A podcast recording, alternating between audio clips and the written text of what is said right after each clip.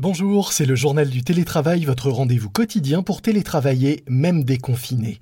Je suis Lomique Guillot, rédacteur en chef du magazine Management, et aujourd'hui nous allons voir comment collaborer efficacement, même à distance, et sans perdre en créativité. C'est parti.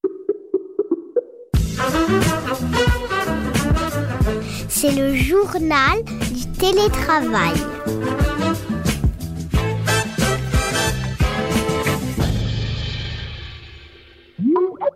Aujourd'hui, j'accueille Yann Florençon, directeur de la transfo digitale pour le cabinet Génie des lieux spécialisé dans l'organisation et dans l'aménagement des environnements de travail. Autant dire beaucoup de sujets qui intéressent les entreprises en cette période de déconfinement.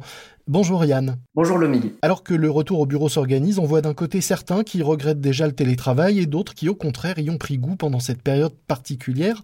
Dans quel camp vous situez-vous? Je crois que c'est compliqué de choisir un camp de ceux qui ont eu des hauts et des bas, euh, qui ont vu des choses positives, des choses un petit peu plus dures. Ça reste une situation qui est extrême. 100% de télétravail n'est pas en soi une situation de travail normale. Je crois aussi qu'il faut finir par en sortir et puis faire le bilan. Alors je le disais, vous accompagnez euh, au sein du cabinet euh, les entreprises qui souhaitent aménager et revoir euh, leur euh, organisation.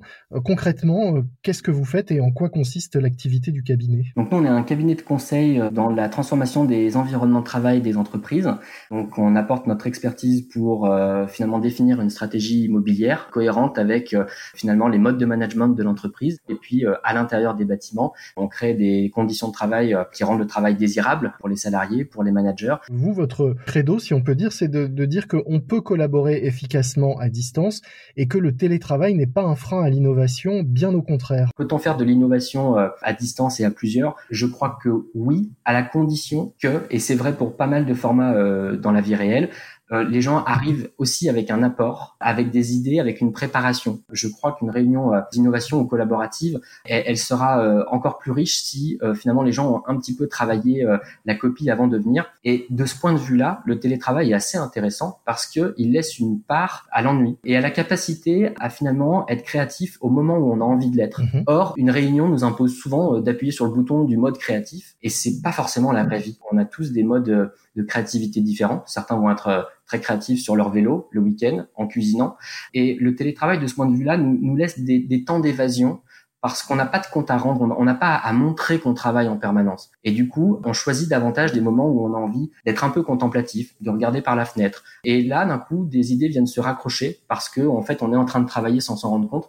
Moi, ce que j'aime dans, enfin, ce que j'ai aimé dans cette phase, c'est cette capacité à pouvoir penser à des instants créatifs, à les susciter sans s'en rendre compte et arriver avec de la matière lors de sessions euh, collaboratives. Vous avez par exemple animé des, des hackathons euh, virtuels avec euh, plusieurs dizaines de personnes. Comment être sûr que tout le monde participe? Et pas que quelqu'un ait planqué la caméra éteinte et fait semblant d'écouter de loin. Je vais prendre ça comme un challenge. C'est comme un spectacle je veux que le, plus de gens participent. De toute façon, un atelier doit toujours être innovant, technique et ludique. Si ces trois ingrédients sont réunis, j'ai de grandes chances euh, de faire en sorte que euh, personne ne s'ennuie.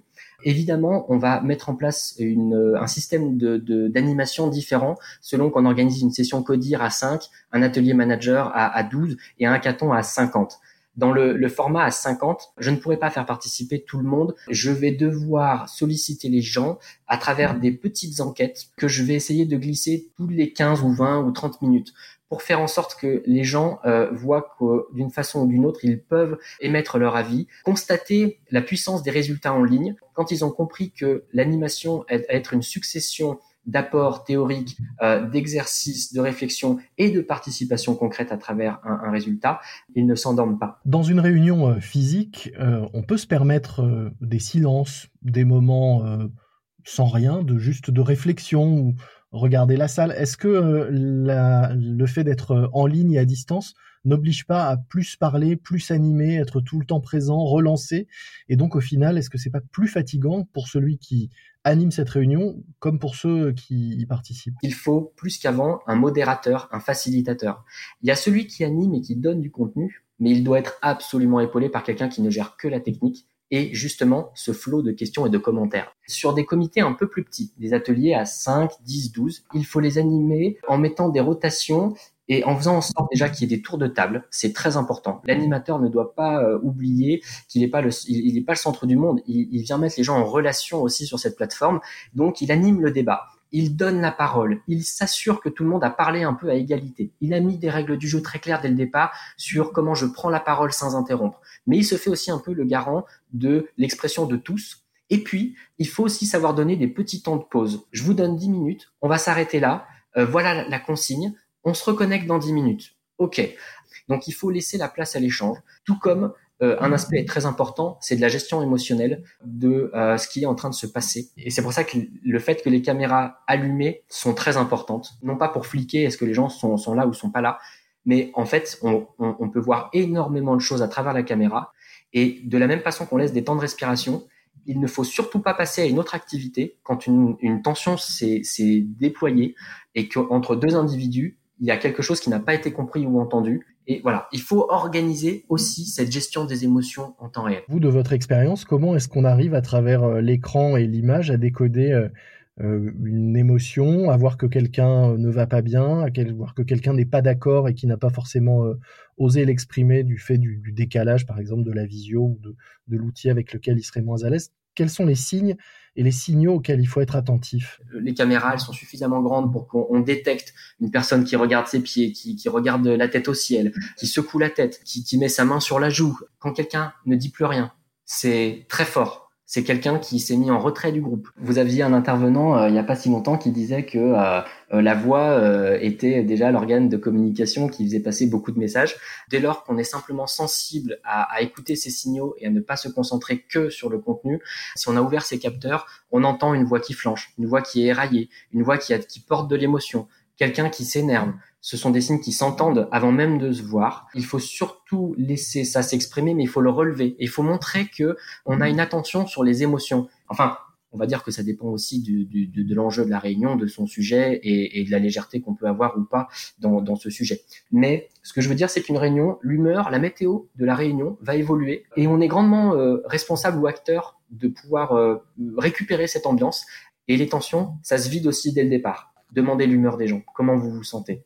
Vous arrivez avec cette réunion avec euh, quel état d'esprit? Vous êtes bien? Vous êtes euh, vous êtes énervé? C'est lié à la réunion? C'est l'humeur? Je crois que c'est un baromètre qu'il faut interroger avant, pendant et surtout à la fin aussi de l'événement. Personne a envie de faire une réunion qui n'a servi à rien. Et alors ça justement c'est intéressant. On parle de, de réunions créatives, d'animation, d'un atelier pour euh, essayer de faire émerger des idées, mais comment derrière on met ça en application? Comment est-ce qu'on arrive à co-construire quelque chose alors qu'on est euh, chacun à distance, chacun séparé et chacun en télétravail dans son coin? Il y a le temps de l'échange dans la réunion, mais une bonne réunion, c'est quand même une réunion qui produit. Et donc je crois qu'il faut rendre cela visible. Et tout comme on a commencé un peu proprement la réunion en indiquant les règles du jeu, l'objectif de pourquoi on est là, on va aussi se répartir les tâches. Et euh, l'innovation, c'est que chacun assure la part de tâches on lui a confié. Donc effectivement, un cycle d'innovation qui va bien marcher fait que à la deuxième, à la troisième réunion, les gens qui se sont engagés à produire des choses, ils ont joué le jeu. Peut-être même ils ont envoyé leurs documents avant, ce qui est quand même mieux. Donc produire pendant et ensuite nommer une ou deux personnes qui vont finaliser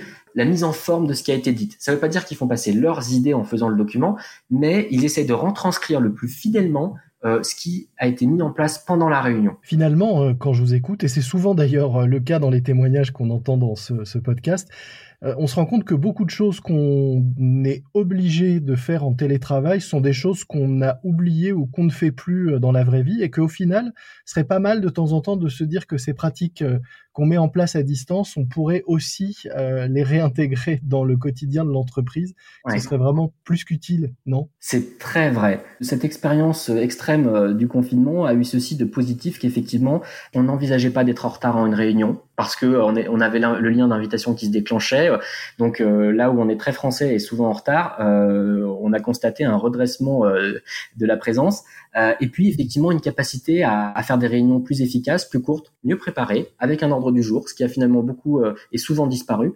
Donc euh, ça a eu quelque chose de très positif qu'il faut absolument qu'on tire le bilan et qu'on fasse des meilleures réunions dans la réalité. Donc je crois que ça va énormément nous, nous aider. Merci beaucoup Yann Florençon. Je rappelle que vous êtes directeur de la transfo digitale pour le cabinet Génie des lieux spécialisé dans l'organisation et l'aménagement des environnements de travail un cabinet donc qui risque d'être beaucoup sollicité par les entreprises qui auront envie de réinventer euh, à la fois leur quotidien et leur méthode après cette période vraiment particulière que nous avons tous traversée. Merci à vous. Merci le C'est la fin de notre JT, le journal du télétravail. Un morceau à ajouter à votre playlist de déconfinement, Work It par Missy Elliott, une chanson dans laquelle la rappeuse explique à quel point elle doit travailler dur, même si ça ne parle pas directement de travail. Et puis un podcast que je vous recommande, Sens Créatif, des entretiens d'une heure qui décortiquent les coulisses de la création, inspirant avant une réunion créative justement.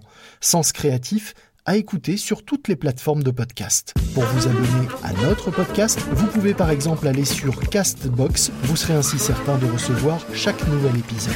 Je vous dis à demain, ne relâchez pas votre vigilance, portez-vous bien et bon télétravail à tous. C'est le journal du télétravail.